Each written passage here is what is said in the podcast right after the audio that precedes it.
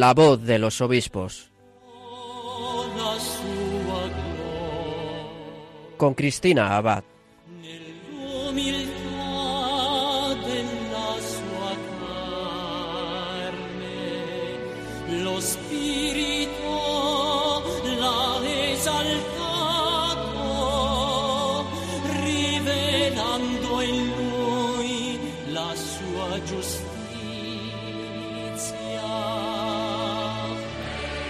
Muy buenas noches, queridos oyentes de Radio María. Les saluda Cristina Abad en este nuevo programa de La Voz de los Obispos. Como cada 15 días, a esta hora nos reunimos en la Radio de la Virgen para acercarnos a la vida y al ministerio de nuestros obispos.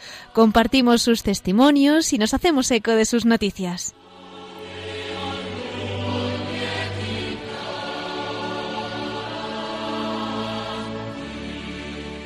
Como saben, hace unos días nuestro episcopado español tuvo unos días muy intensos y es que nuestros obispos se reunieron del 2 al 6 de marzo en asamblea plenaria. Fue en la sede de la Conferencia Episcopal Española.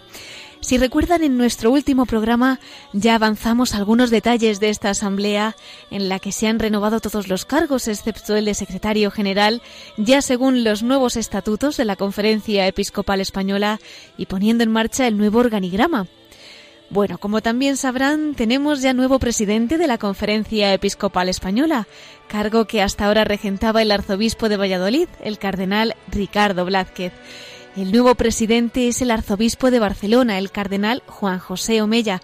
Tienen toda la información de la rueda de prensa que se ofreció tras su elección, también la de todo el elenco de los cargos renovados en la página web de la Conferencia Episcopal Española.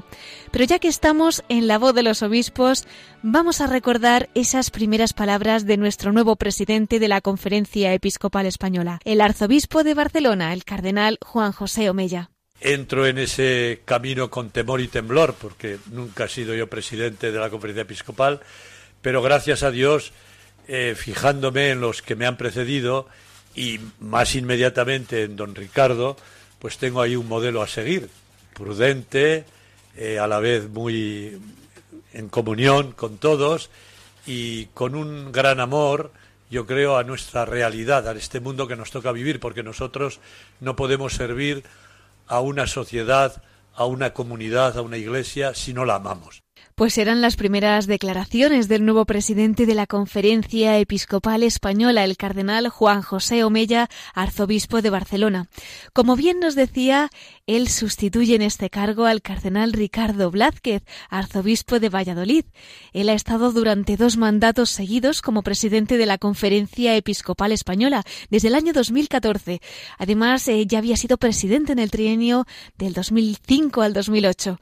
Concluye esta etapa del cardenal Blázquez, que tan importante ha sido para nuestra Iglesia española, y a la vez, pues comienza otra diferente. Así que qué mejor momento para que nos cuente cómo han vivido estos acontecimientos y para que podamos conocer un poco mejor su vida y su historia con el Señor, ¿verdad? Bueno, pues tengo el gusto de anunciarles que el cardenal Ricardo Blázquez ha tenido la amabilidad de concedernos la entrevista para esta noche en la voz de los obispos, así que en unos minutos lo tendremos con nosotros. Pero antes vamos a pedirle, como siempre, a la Virgen que se quede con nosotros en esta emisión y de su mano comenzamos la voz de los obispos.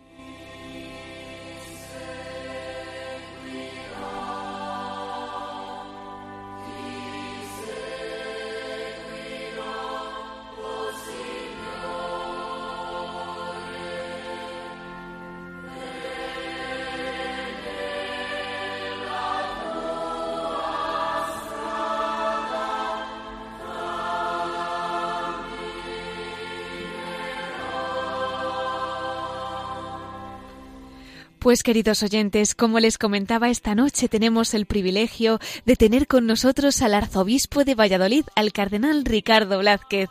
Él ha concluido su mandato como presidente de la Conferencia Episcopal Española y tendremos la ocasión de que nos cuente lo que han significado estos años en el corazón de la Iglesia española. También compartirá, si Dios quiere, el testimonio de su vocación y de esa historia de predilección con el Señor. Pero antes vamos a presentarle. Él nace en Villanueva del Campillo, en Ávila. Fue el 13 de abril de 1942. Realizó sus estudios en los seminarios menor y mayor de Ávila y fue ordenado sacerdote el 18 de febrero del año 1967. Obtuvo el doctorado en teología por la Pontificia Universidad Gregoriana de Roma y estudió también en las universidades de Alemania.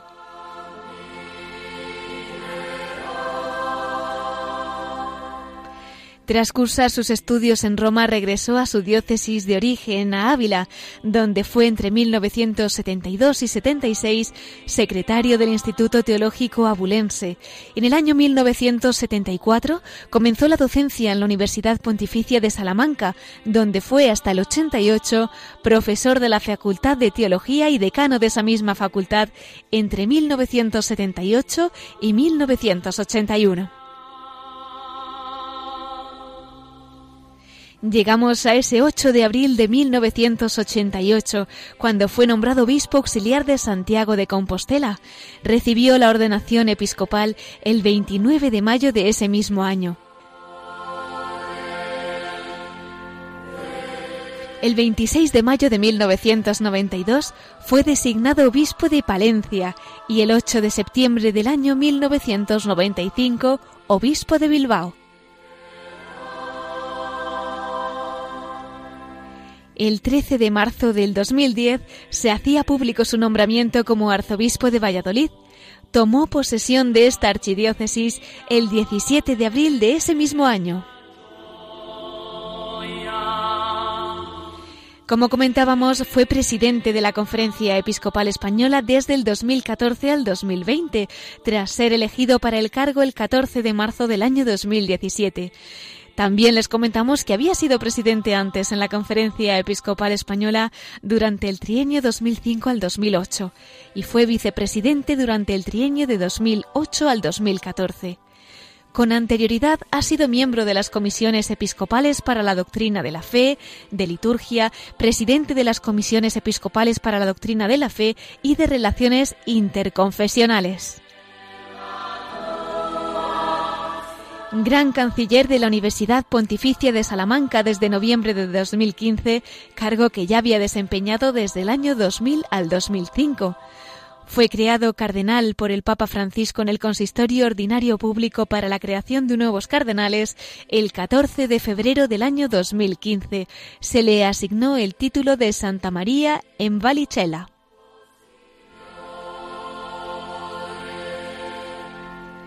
Respecto a sus cargos en la Santa Sede, destacamos el de miembro de la Congregación para los Institutos de Vida Consagrada y las Sociedades de Vida Apostólica, miembro de la Congregación para la Doctrina de la Fe y del Consejo Pontificio de la Cultura, miembro de la Congregación para las Iglesias Orientales, miembro de la Administración del Patrimonio de la Sede Apostólica y miembro de la Congregación para el Culto Divino y la Disciplina de los Sacramentos.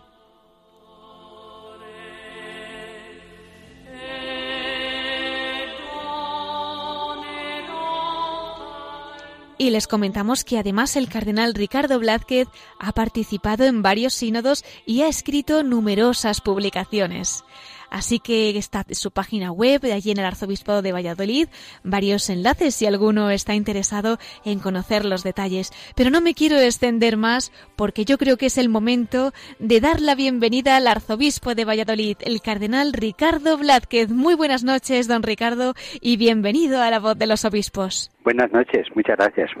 Qué gran privilegio tenerle esta noche con nosotros, aquí en La Voz de los Obispos, en un momento tan especial, ¿no? Concluye su mandato como presidente de la Conferencia Episcopal Española, un cargo que ha regentado desde el 2014, fue elegido en 2017, ya había sido además presidente de la Conferencia Episcopal Española en el trienio del 2005 al 2008. En fin, se inicia una nueva etapa para usted. Don Ricardo, ¿qué ha significado este periodo ¿no? que ha estado como presidente de la conferencia episcopal en España? Para mí ha significado una oportunidad que me han ofrecido los obispos al confiarme esta responsabilidad. De modo que estoy agradecido al encargo que me confiaron y doy gracias al Señor y también les doy gracias a ellos a ellos porque han tenido paciencia conmigo hasta el final y al Señor porque va conduciendo la vida a través de tantas situaciones diversas y inesperadas a veces, pero el Señor va escribiendo nuestra vida con su mano. Como dice el Señor, habrá ido guiando pues tantos y tantos momentos con sus alegrías. Imagino que las dificultades tampoco habrán faltado. No sé, don Ricardo, si querría resaltar algún momento en particular que, que haya vivido, que recuerde con especial intensidad durante estos años que ha estado como presidente de la Conferencia Episcopal Española. Pues mire, la vida es una especie como de entramado de trabajos con la carga que llevan consigo y también de satisfacción por poderlos cumplir. En la vida se van alternando las luces y también las oscuridades, se va enhebrando la esperanza y seguramente también frustraciones y en medio de todo el Señor la va conduciendo. Yo recuerdo pues del primer mandato del año 2005 al 2008, pues entonces es cuando murió Juan Pablo II y también fue elegido y comenzó públicamente su ministerio el Papa Benedicto XVI. Entonces esas celebraciones en el principio de mi primer mandato me marcaron mucho. Pude participar en ellas acompañado, los dos fuimos, el secretario de la conferencia episcopal entonces, que era el padre Martínez Camino, hoy obispo auxiliar en Madrid ya desde hace bastantes años, que durante unos cuantos años compartimos los gozos y los trabajos en la conferencia episcopal. Pero aquel comienzo del funeral de Juan Pablo II y del comienzo del ministerio de Benedicto XVI, para mí fueron un momento especialmente significativo para representar también a la conferencia episcopal. Realmente tuvo que ser un gran momento, don Ricardo. Y yo me imagino que estaría Juan Pablo II, pues también desde el cielo, acompañándole en esa etapa que después le depararía tantas cosas, ¿verdad? Tenemos eh, también la ocasión, don Ricardo, de que nos cuente, pues un poquito cómo es su historia con el Señor, ¿no? Aquel niño nacido en Ávila, concretamente en Villanueva del Campillo, a quien un día, pues el Señor escogió como sacerdote. Un día que después llegaría a ser obispo, arzobispo, cardenal, presidente de la Conferencia Episcopal Española. En fin, estamos nosotros ahora mismo pues encantados de poder escucharle y también de que comparta pues esa historia eh, de tanta predilección, ¿no? con el Señor. ¿Qué nos podría comentar? Evidentemente hay tantas cosas, pero así diría de entrada lo siguiente. Yo he nacido en una familia profundamente católica de mi pueblo que es Villanueva del Campillo.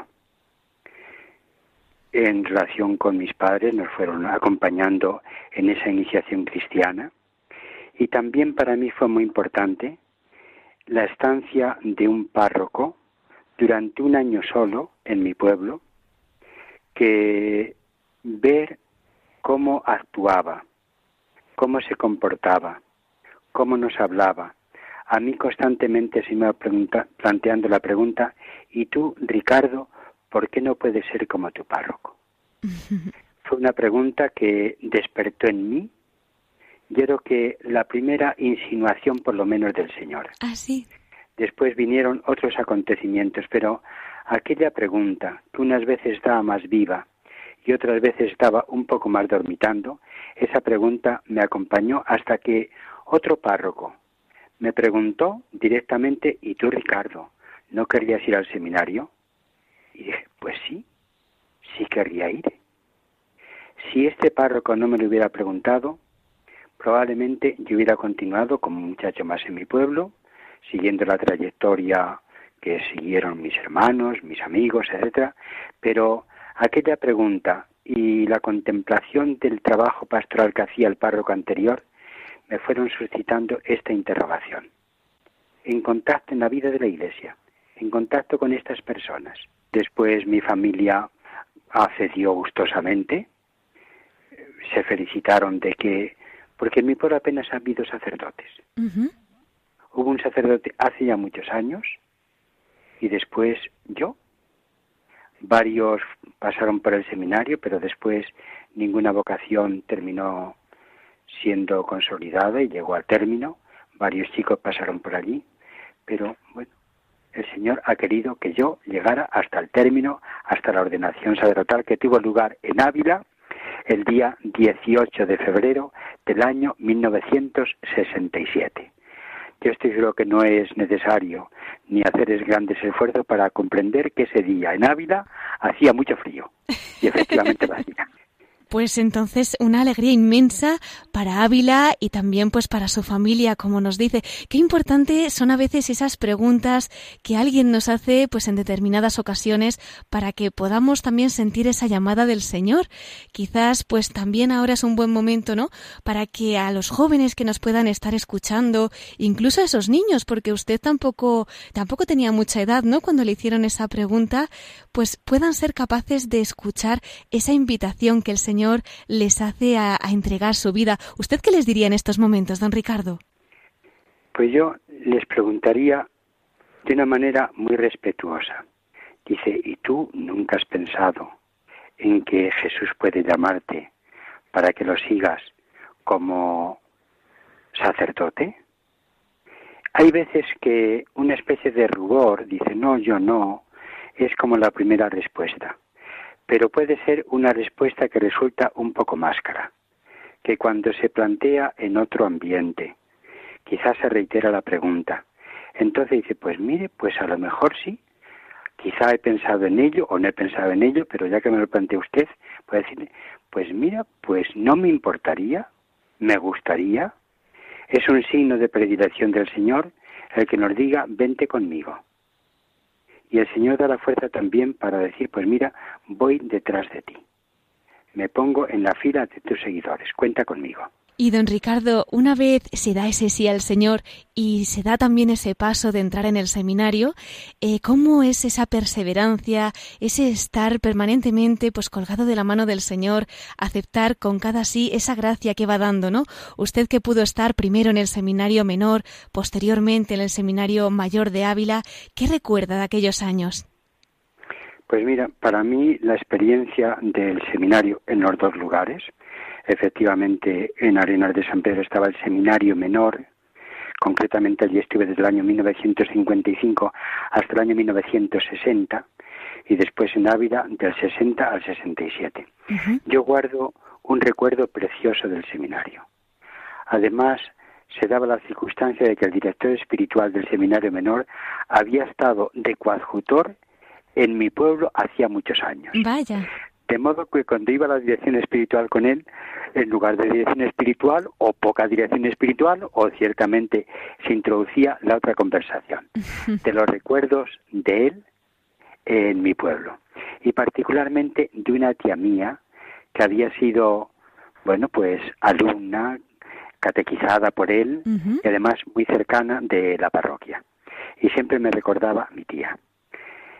En el seminario mayor yo tuve la suerte enorme, la gracia enorme, de tener un rector que se llamaba don Baldomero Jiménez Duque, del cual no solo fue mi rector, sino también de él fui yo secretario durante cinco años. Y entonces la impronta de esta manera de vivir, de pensar, de trabajar, de ayudarnos, a mí me agravó profundamente la configuración de mi vida ministerial y lo recuerdo y estoy seguro que está viva en tantas situaciones de mi vida. Por ejemplo, cuando fui para Santiago de Compostela como obispo auxiliar después de haber estado 14 años en la Facultad de Teología de Salamanca, me dijo entre otras cosas lo siguiente, y tú, Ricardo, no dejes de escribir. Y lo recuerdo constantemente. De modo que parte de mi ministerio pastoral, también como obispo, ha sido a través de la preparación de las homilías, de compromisos que asumía que me invitaban de otros lugares, lo preparaba y después lo publicaba. Y eso ha ido, pues poco a poco, planando en mi corazón como insinuación y como petición y como mandato suave que me dio don Baldomero entonces. Y cuánto bien hacen esos escritos, ¿verdad? Porque además lo que está escrito, escrito está y podemos leerlo, releerlo ahora ya con las redes sociales, tener acceso a tantos documentos, a tantos de esos artículos. Eh, don Ricardo, ¿le puedo preguntar si hay algún tema especial sobre el que le guste escribir e iluminar también los corazones? Pues mire, pues sí.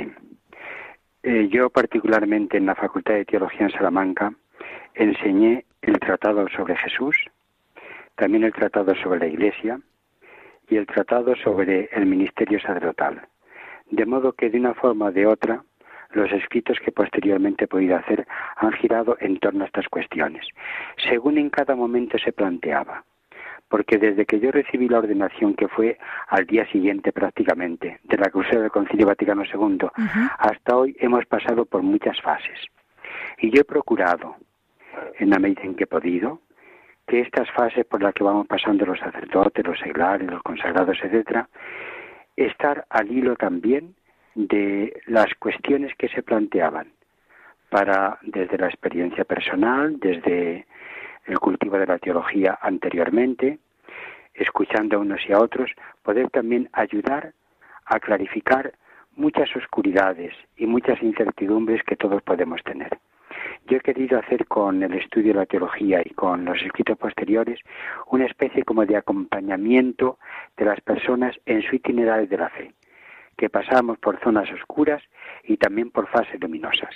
Realmente nos hace mucha falta, don Ricardo, y estoy convencida de que seguirán fructificando todos esos escritos, que además, eh, como bien nos comenta, pues recogen un poquito no solamente parte de España, porque usted continuó sus estudios en Roma, estuvo también en Alemania, ¿no? Después de ser ordenado sacerdote. En fin, ¿qué podría resaltar de esas etapas? Pues mire, yo en, en Roma estuve cinco años globalmente.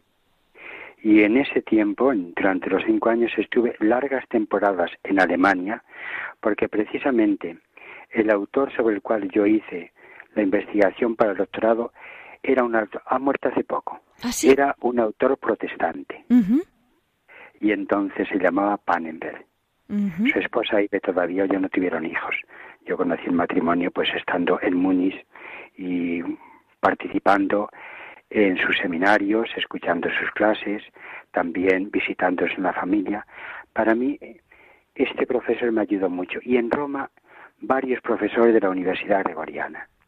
Recuerdo ahora uno que había nacido en Budapest, el padre Alsegui, otro que había nacido en Navarra, el padre Alfaro, y otros cuantos profesores. Yo también estoy muy agradecido a la Facultad de Teología de la Universidad Gregoriana. Yo cuando echo la mirada hacia atrás tengo muchos más motivos de gratitud que de, digamos, de disgusto. Hmm. Para mí el Señor ha estado grande y con tantas personas he podido ser ayudado. Cuando echo la mirada hacia atrás veo de cuántas personas soy deudor, de tantas. De modo que hacer memoria para mí es siempre acompañarla de gratitud. Y ahora cumplir la misión ya desde hace tanto tiempo va siempre acompañado de esperanza, porque a veces la misión es una misión oscura, trabajosa, se siembra y no se sabe si los granos sembrados van a brotar, si va a surgir un tallo y después una, una espiga. Pero en todo caso, estas cuatro palabras yo las tengo ya en los últimos años profundamente arraigadas en el corazón. Memoria, gratitud misión y esperanza. Memoria, gratitud, misión y esperanza. Pues vamos a grabárnosla nosotros también, don Ricardo. Y estoy segura que muchos de esos alumnos que ha tenido durante tanto tiempo, pues también ahora mismo son deudores de tantas, pues tantas gracias que le han venido a través de su formación, de su docencia, de su testimonio, porque creo que han sido más de 20 años los que ha dedicado en su ministerio sacerdotal a la docencia y también a formar, ¿no? Tantas almas. ¿Y ¿Por qué nos diría usted que es importante en estos momentos también la formación? Tenemos acceso a través también de las redes sociales, de Internet, a muchas fuentes, pero sin embargo la figura del profesor no la sustituye en las redes sociales, ¿verdad, don Ricardo? Exacto, exacto. Yo tengo que reconocer que cuando estaba en la Facultad de Teología en Salamanca, sobre todo, cuando comenzábamos la clase, era muy consciente de la responsabilidad que yo tenía confiada porque aquel grupo de jóvenes, 30, 40, entonces había más en clases que hay ahora, pues me daban la oportunidad de que los hablara. Y además en ese periodo tan importante de su vida en que se van formando las convicciones profundas y está formándose también el pastor. encuentro alumnos de entonces constantemente. Por ejemplo, a una convivencia que hemos tenido en Villa García de Campos, pues allí hay alumnos de estas diócesis, con los que yo tuve también la oportunidad de tratar no solo como profesor, sino también como amigo. Hmm. El hecho de convivir, de compartir las preocupaciones, de ayudarnos unos a otros, de una palabra con responsabilidad que se profiera ante ellos, respetándoles, pero abriéndoles camino. Yo creo que se necesita una, una especie como de orientación teológico-pastoral sin andar con dubitaciones, respetuosa, clara, confiada en que ellos van a, a tomar también parte en su propia formación y que va a ser una ayuda importante lo que escuchan. Yo de eso fui muy consciente en los 14 años que estuve en la Facultad de Teología de Salamanca como tales. Estas palabras, don Ricardo, tampoco las vamos a poder olvidar porque realmente yo creo que son muy, muy necesarias y que son muchos los que también tienen sed ¿no? de, de esa formación verdadera hoy en día que a veces no es fácil encontrar. Don Ricardo, vamos a dar un paso más y nos acercamos a ese 8 de abril de 1988, cuando fue nombrado obispo auxiliar de Santiago de Compostela. Ya nos ha mencionado antes esta diócesis, pero ¿cómo acoge esta noticia del nombramiento? Pues mire, para mí fue una sorpresa enorme. Concretamente el nuncio, que entonces se llamaba Tagliaferri, murió siendo nuncio en París, en ordenación del el obispo de Ciudad Rodrigo, don Antonio Ceballos, una persona excelente, está trabajando ya, bueno, pues con su ancianidad y sus achaques, vive en Jaén. El día que recibió la ordenación en Ciudad Rodrigo, al terminar la celebración, me dijo el nuncio, Don Ricardo, ¿y usted podría venir por la anunciatura alguno de estos días? Pues mire, pues sí, porque hoy era el día 25 de marzo, cuando recibió la ordenación, y ese día habíamos dado nosotros vacaciones justamente en la Facultad de Teología, que era un viernes y entonces quedamos en que yo iría el lunes siguiente, que era el lunes ya de la Semana Santa. Y entonces, bueno, pues me planteó la cuestión y dije, ay Dios mío, que solo una repercusión de aquel anuncio del nuncio. El, el día de Jueves Santo, la noche del miércoles santo, el Jueves Santo, me dio cólico nefrítico. Ay, vaya. Pero después, bueno, después se pudo ir arreglando. Para mí fue una salidas de Salamanca, del trabajo que tenía que me encantaba, la relación con los colegas de la facultad, con los alumnos, vivía en el Teologado de Ávila también encantado. Para mí fue una, una salida, una especie como de desarraigo. Hmm. Cuando se arranca un arbolito del sitio donde estaba creciendo y se lo desarraiga, se rompen muchas raíces. Hmm. Por tanto, se sufre y se trasplanta en otro sitio y tarda un cierto tiempo en ir arraigando. Para mí esa fue la experiencia viva que tuve al pasar de Salamanca a Santiago, porque no solo son los kilómetros y no solo es el cambio de ciudad, es un cambio, yo lo viví mucho como un cambio de responsabilidad en la iglesia. Antes había tenido una tarea confiada que me encantaba y después comencé a tener otra tarea, gracias a Dios que he podido ir cumpliendo en medio de los trabajos y las sombras y las dificultades y, los gozos y las esperanzas y de todo. En diversos lugares se puede ir cumpliendo esta tarea. Yo he cumplido el ministerio episcopal, que ya estoy terminando por motivos de edad, como es obvio, en el cuadrante que podemos decir noroeste de España. En Ávila, en Salamanca, en Santiago de Compostela, en Palencia, en Bilbao y ahora en Valladolid. Es cierto. Es el cuadrante noroeste, pasando de un sitio para otro, cada diócesis con su propia originalidad.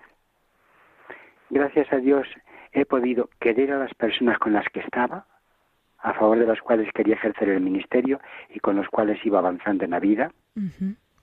Porque a mí me parece que es muy importante, es evidente, la obediencia al Señor, la confianza al Señor que nos envía, pero también que el Señor nos dé el amor a las personas a las que queremos servir.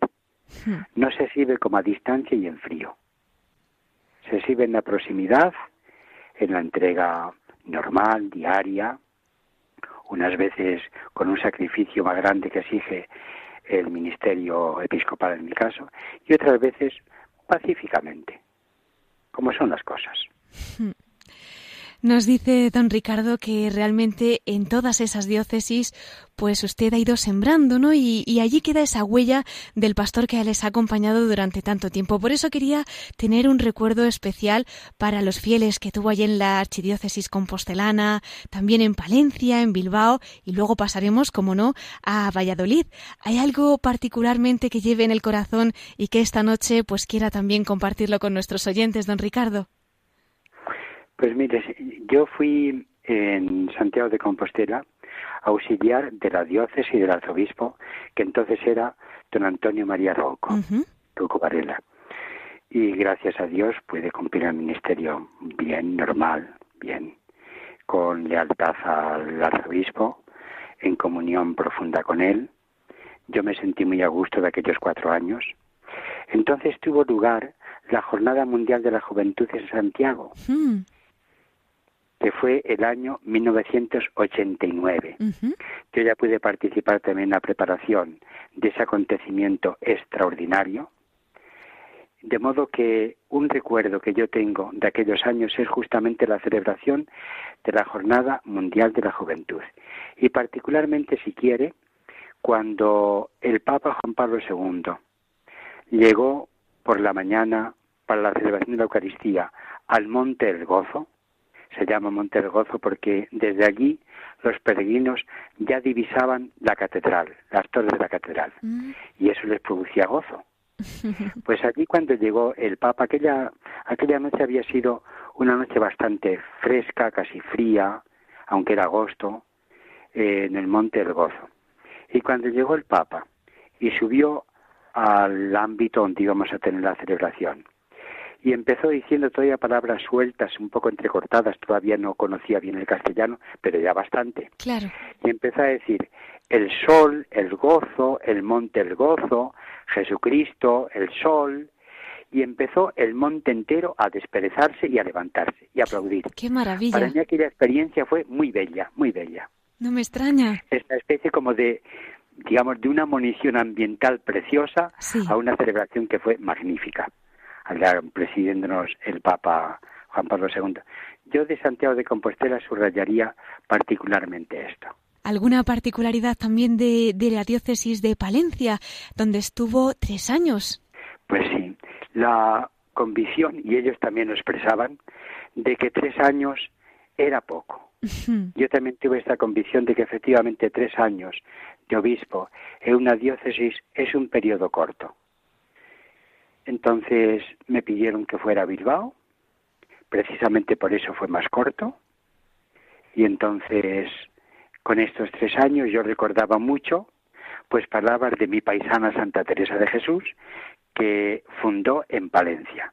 Aunque inicialmente un poco se resistía, pero después no podía negarse porque el obispo que había aceptado la renuncia, don Álvaro de Mendoza, en Ávila, le pedía que fuera a fundar allá y ella hizo un elogio de los palentinos que yo pude en muchas ocasiones verificar. Ella dijo que era la gente de mejor más y nobleza que había conocido. Había conocido a los de Ávila, pero de los aburenses no dijo eso. sí que lo dijo de los palentinos.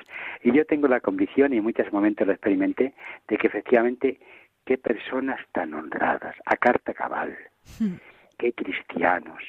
Recuerdo de las visitas pastorales en pueblos perseguidos pequeños del Valle de la Ojeda, del Boedo, que qué personas, que uno se encontraba ante personas que eran realmente monumentos de humanidad, de bonomía, de fe, de sencillez. De modo que mi paisana definió bien a los palentinos. Pues vamos a mandarles también a los palentinos nuestro saludo, ¿verdad? Desde aquí, desde Radio María. y de allí subimos un poquito más para irnos a Bilbao, don Ricardo. Sí, sí. Vigo fue más trabajoso, como fue conocido.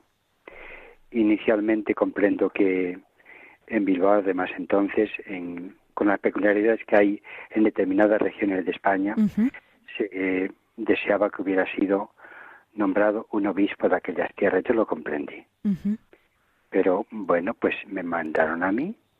Yo no llevaba consigna ninguna.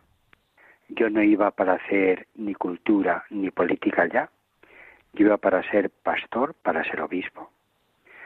Pronto me di cuenta de que el diálogo con ellos iba abatiendo muchos muros y muchas resistencias. También es verdad que en ese momento el Partido Nacionalista Vasco, bueno, pues se expresó a través del presidente del partido de una manera un poco destemplada, después pidieron disculpas. Yo, gracias a Dios, no tengo resquemor de nada. Poco a poco se fueron suavizando las cosas, allí estuve casi 15 años, gracias a Dios bien, hmm. con buenos colaboradores, con personas que tenían y tienen una gran capacidad de reflexión y de formación profunda, con capacidad de iniciativa en todos los órdenes, yo allí me sentí a gusto. Con las dificultades, que no es lo mismo estar en una propia tierra donde se conocen hasta los últimos latidos del corazón, a comprender que en otros lugares hay otra tradición. Recuerdo en este sentido lo que una, una señora ya mayor, en un pueblo de la zona euskalduna que se llama, de, de siempre, lo que me dijo cuando terminamos las confirmaciones en una parroquia, ya podía yo entonces celebrar en euskera. Y me dijo la señora en la sacristía, hablando como podía, porque entendía el castellano, pero hablaba el castellano como podía, como todos. Entonces con cierta dificultad. Y me dijo, le agradezco mucho, señor obispo, porque yo he podido rezar el Padre Nuestro, el Guraita, el Padre Nuestra, en la lengua que me lo enseñaron mis padres y que recé con ellos. Para mí eso fue una especie como de despertar a ver cómo la fe tiene también unos resortes en el corazón. Unos sentimientos profundos. De modo que la vida cristiana conecta también con esta tradición de padres a hijos, con esa especie de, bueno, de conjunto que es lo que hemos recibido, lo que estamos viviendo y lo que se va alimentando a lo largo de la vida. Yo me alegré mucho de que esta señora se expresara en estos términos. Y siempre lo he tenido en cuenta. Yo ya dije antes que yo no iba allí para ni como contra ni como favor de una cultura euskérica que tiene derecho y tiene gran belleza y gran altura. Yo iba como obispo. Desde muy pronto les dije, dice, yo predicar no intentaré predicar en euskera porque no sabría. Y a mí la predicación quiero que sea una predicación viva. Y vosotros, por otra parte, entendís perfectamente. Hmm. Pero en la medida que pude, sí aprendí el euskera, con ayuda de un sacerdote mayor, que me ayudó mucho, él también había aprendido de mayor. Y probablemente el haber sido también alguien que fue euskaldinizado ya de mayor, le daba una capacidad especial para ayudar a otras personas a ser introducidas en este mundo. Yo guardo un recuerdo también muy grato de Bilbao. Y cuando puedo voy para allá, pero lo que pasa es que no puedo todavía mucho. Pues vamos a mandarles también de Radio María en nuestro cariño, nuestra oración, nos unimos también a esos deseos suyos, don Ricardo, y de ahí vamos a dar otro salto porque ese 13 de marzo de 2010 se hacía público su nombramiento como arzobispo de Valladolid. Ya son unos 10 años los que llevan esta archidiócesis pues tan vinculada, ¿no?, al corazón de Jesús. ¿Qué están significando todos estos años al frente de la Grey Vallisoletana, don Ricardo? Para mí ha sido de alguna forma un retorno a mis raíces culturales, históricas cercanas, porque Ávila y Valladolid confinan. El arciprestazgo de Olmedo, que actualmente pertenece a la diócesis de Valladolid, hasta los cambios que tuvieron lugar a raíz del concordato del 53, había pertenecido a la diócesis de Ávila. Entonces, parte de lo que fue diócesis de Ávila actualmente de Valladolid. Entonces la distancia, digamos, sociocultural entre Valladolid pues es una distancia corta. Hmm. Para mí ha sido un ejercicio ministerial aquí ya más sencillo, bien acompañado por los colaboradores. Eso siempre lo he encontrado, gracias a Dios, en todos los lugares. Quiero también recordar en este contexto el secretario, que es un diácono permanente admirable, hmm por su saber hacer, por su discreción, por el acompañamiento sin hacerse notar, por la sabiduría que tiene, por tantas cosas. Yo me alegro mucho de poder terminar mi ministerio episcopal aquí en la diócesis de Valladolid. ya había conocido y había reverenciado mucho al arzobispo anterior, a don José Delicado, que estuvo muchos años aquí en Valladolid, 27 años ejerciendo el ministerio. Una persona a quien yo conocí en la conferencia episcopal particularmente, y después, los últimos años de su vida, estuvo aquí en Valladolid en una residencia de ancianos que regentaba unas religiosas, perfectamente atendido y siempre en un distanciamiento para no entorpecer en absoluto nada la tarea pastoral de sus sucesores. Lo mismo había hecho con don Braulio, que termina de ser emérito en Toledo, y después conmigo, que sucedía a don Braulio. Siempre estuvo en una discreción, en una colaboración si era necesario, pero nunca en absoluto interceptó lo más mínimo. Pues yo creo que ahora desde el cielo seguro que sigue cuidando y acompañando ese rebaño que el Señor les ha encomendado, don Ricardo. Creo recordar que cuando al día siguiente, pues eh, de que falleciera don José Delicado, entraron en su habitación, eh, ¿puede ser que le estuviera acompañando la Virgen también a través de Radio María? Pues sí, él, él murió, él murió, don José, con Radio María, en la radio, escuchando el programa de Radio María. Murió durante la noche, aproximadamente calculan los médicos que hacia las tres o las cuatro, pero él con Radio María. Y Radio María era un acompañante permanente de su vida en los últimos años. Evidentemente en Valladolid no se puede olvidar, como se va a poder olvidar, lo que es el, el santuario del Sagrado Corazón de Jesús. Es como una especie de pulmón espiritual en Valladolid. Siempre hay personas rezando. La imagen del Sagrado Corazón de Jesús, una imagen potente, pero compasiva, que no da miedo, sino que cobija. Hmm. De Jesús, con el corazón transparente en su pecho, y con sus manos protegiéndonos. Es un lugar emblemático de Valladolid. Yo creo que cada diócesis tiene a veces algo que dar a la catolicidad de la Iglesia y ciertamente Valladolid es un lugar que tiene que ofrecer mucho a la Iglesia católica, a todos los que van allá, que nos habla del amor del corazón de Jesús. Así es, y una esperanza para todos nosotros con esa gran promesa, ¿verdad?, que dio el Sagrado Corazón al beato Bernardo de Hoyos. Bernardo de Hoyos, sí, sí.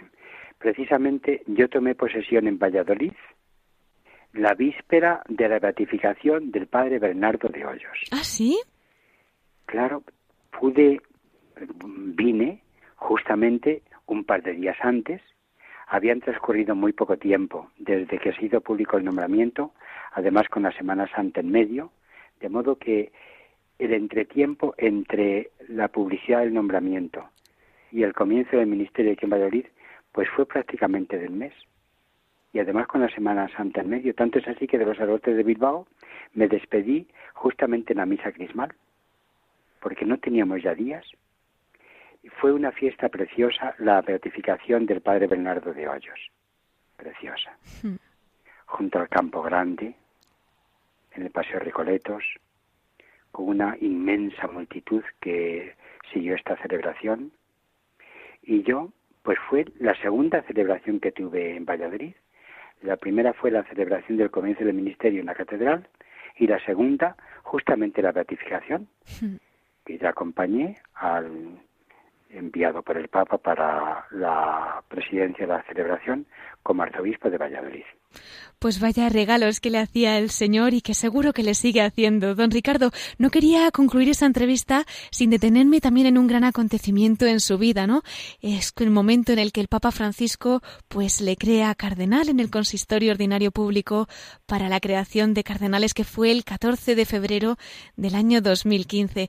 Reviviendo un poquito aquella ocasión, ¿qué recuerda de la ceremonia y actualmente, ¿no? ¿Qué sentido adquiere el cardenalato en su día a día? Pues miren, en primer lugar yo subrayaría de la forma, subrayaría la forma como yo me enteré.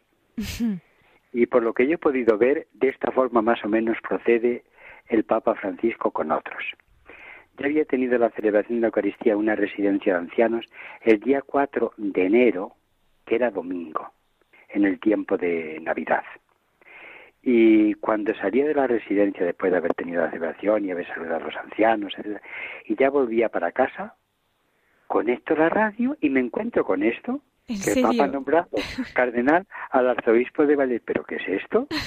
Entonces, volví rápidamente a casa porque ya después fue, bueno, pues un, un ininterrumpido llamar por teléfono. Y después la celebración, yo he tenido la conciencia de que llamarme el Papa para colaborar con él como cardenal significaba prestarle una ayuda si posiblemente era todavía complementaria a la que como colaborador en la comunión eclesial, el presidente del colegio de episcopal y yo colaborando con él, pero también hay una especie como de confianza acrecentada al ser nombrado uno cardenal. Hmm. Yo estoy encantado, me alegro mucho de, de ese, esa distinción que me hizo, inmerecida. Me alegro de poder colaborar con él, ahora y en la medida que el Señor me dé fuerza siempre, en lo que Él crea oportuno. Pues ya sabe, don Ricardo, que cuenta con muchas oraciones de todos los oyentes que ahora mismo le están escuchando y ya no solo en España, quién sabe a todos los lugares del mundo al que la Virgen está llevando también esta entrevista y están pidiendo ahora por sus intenciones. Por eso quería también pedirle un mensajito especial para ellos, para todos los oyentes que nos acompañan cada día, los trabajadores de la emisora, los voluntarios que hacen posible que la radio de la Virgen siga extendiéndose por todos los lugares que ella quiere para llevar muchas almas al Señor. Sí, yo subrayaría unas palabras que en la homilía, las homilías, con mucha frecuencia repito, y es que María nos muestre a Jesús el fruto bendito de su vientre. María comenzó mostrando a Jesús a los pastores, más tarde a los magos venidos de Oriente, a dos ancianos, Simeón y Ana, en el templo, que significa la expectación secular de Israel, y nos lo va mostrando ahora. Encontramos a Jesús de manos de María. Ella nos lo va mostrando. Por eso que Santa María cuente cordialmente en nuestra vida. En su regazo estamos bien cobijados. Y ella nos muestra al precioso regalo que el Señor le confió para que nos lo confiara, que es justamente el Hijo. Yo pido para todos que encontremos de manos de María a Jesús en nuestra vida. A veces podemos sufrir oscuridades, María va despejando esas oscuridades. Y Jesús, que es la luz del mundo, nos ilumina también en nuestras pruebas y en nuestros problemas con María desata nudos, la dice el Papa a veces. Es una, una advocación que él puso en circulación casi en Argentina, aunque existe propiamente en Italia. María desata muchos nudos de la vida. Que desate muchos nudos que a veces nos están un poco comprimiendo y a veces hacen más complicada nuestra vida. Que desate muchos nudos. Es cierto. Pues se lo pedimos a la Virgen de Satanudos, claro que sí. Y don Ricardo, ya para concluir, como nos ha avanzado estas cosas de la Virgen, pues también queríamos invitarle a que nos diera un pequeño testimonio aquí en la voz de los obispos desde el corazón de María. No sé si recuerda a lo largo de su vida, de su ministerio, pues alguna anécdota especial que tenga que agradecer a la Virgen o que haya vivido especialmente de su mano. Pues mire, siempre que me encuentro en dificultades diarias, diarias, como puede ser, pues, que si un viaje o un momento de enfermedad, lo que sea, yo acudo a María y a José, también a José, también a San José, a los dos. Y tengo que reconocer que más bien pronto que tarde, ese nudo o esa dificultad la desatan y la resuelven. En las cosas diarias, porque hay lo, a lo que me refería antes, hay ese otro, digamos, marco y orden de, de la fe, de la iluminación de la vida, etcétera, también en las cosas diarias. Si por lo que sea nos falta esto, nos falta lo otro, resuelven bien los problemas María y José. En la vida diaria también.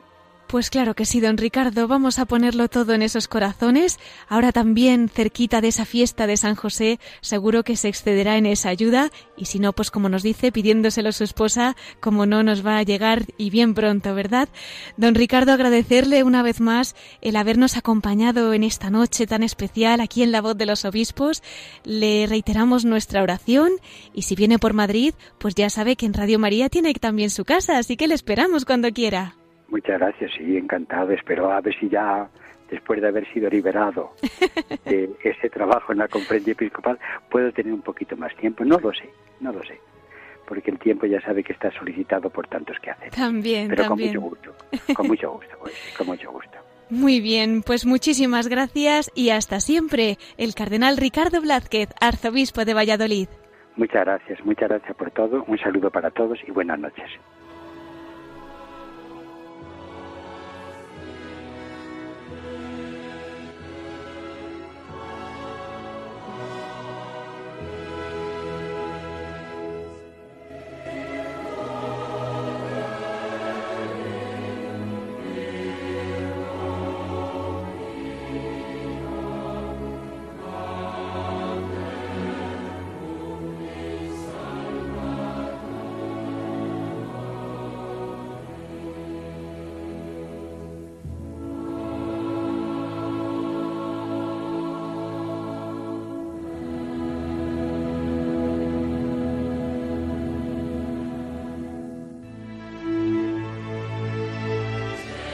Pues queridos oyentes, ya saben que aquí en Radio María el tiempo va rapidísimo, así que tenemos que despedir ya este programa que hemos dedicado íntegramente al arzobispo de Valladolid, al cardenal Ricardo Blázquez, quien ha sido durante dos mandatos y uno anteriormente presidente de la Conferencia Episcopal Española. Él ha compartido con nosotros lo que han significado estos años en el corazón de la Iglesia española y también esa historia que el Señor ha ido tejiendo a lo largo de su vida. Le agradecemos una vez más esa entrevista que ha compartido con nosotros y para todos aquellos que se han incorporado más tarde, pues les recuerdo que todos nuestros programas están en el podcast de nuestra página web, así que a través de radiomaria.es pueden acceder a ellos, escucharlos e incluso descargarlos. Bueno, les recuerdo también nuestro correo electrónico para todos aquellos que nos quieran escribir. Lo pueden hacer a la voz de los obispos arroba radiomaria.es. Como no, agradecemos también a nuestro colaborador del programa que hoy una vez más está al margen de los micrófonos, pero siempre presente a Miquel Bordas. Y si Dios quiere, pues la semana que viene podrán escuchar el programa Mirada de Apóstol con el Padre Miguel Segura a esta hora, de 9 a 10 de la noche, de 8 a 9 en Canarias. Así que yo les espero en 15 días. Ahora les dejamos con el informativo de Radio María. Se despide Cristina Abad. Que Dios los bendiga y que continúen teniendo una bendecida y santa cuaresma con María.